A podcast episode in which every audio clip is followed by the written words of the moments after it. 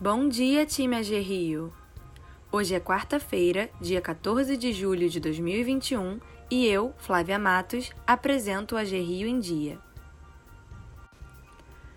Damos os parabéns ao colega Roberto Fernandes da Fonseca, da SUOP, que faz aniversário hoje. Feliz aniversário e muita saúde para você!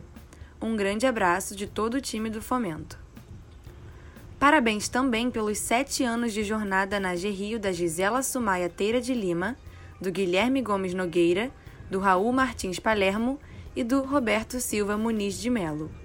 Agradecemos por toda a dedicação e que venham muitos anos de fomento pela frente. Agora, vamos aos destaques de hoje. A Rio assina convênios do Programa de Microcrédito Produtivo Orientado em mais dois municípios. A AG Rio realizou nesta segunda-feira, 12 de julho, em sua sede no centro do Rio, a assinatura do convênio do Programa de Microcrédito Produtivo Orientado com os municípios de Talva e Itaboraí. Com essas assinaturas, o programa fica disponível em 20 municípios.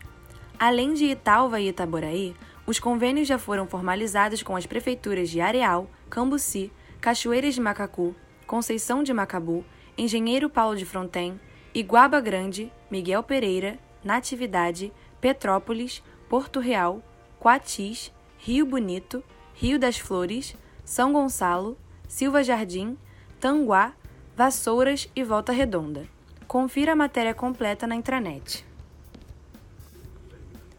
Resende produz primeiro caminhão elétrico totalmente brasileiro. A Volkswagen Caminhões e Ônibus, localizada no município de Resende, região sul fluminense, lançou nesta terça-feira, 13 de julho, o primeiro caminhão elétrico totalmente projetado e desenvolvido no país. Ao todo, a companhia investiu 150 milhões de reais no desenvolvimento do modelo e em seu complexo produtivo.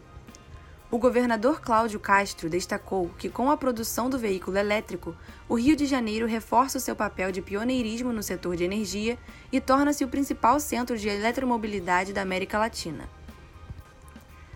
Setor de serviços cresce em 1,2% em maio e volta a superar nível pré-pandemia. O IBGE divulgou nesta terça-feira, 13 de julho, que o volume de serviços prestados no Brasil cresceu 1,2% em maio, em comparação com abril. Com o resultado, o setor voltou a superar o nível em que se encontrava antes da pandemia, ficando 0,2% acima do patamar de fevereiro de 2020, resultado da flexibilização das medidas restritivas adotadas para conter o avanço da pandemia. O setor de serviços é o que possui maior peso na economia e também o que mais emprega, por esse motivo, tem sido o mais afetado pelas medidas de restrição. Redução do intervalo de doses da vacina AstraZeneca. O Estado do Rio de Janeiro vai autorizar a redução do intervalo da segunda dose da AstraZeneca de 12 para 8 semanas. A decisão foi tomada na noite desta segunda-feira, 12 de julho, após uma reunião com os representantes do Ministério da Saúde para tratar do assunto.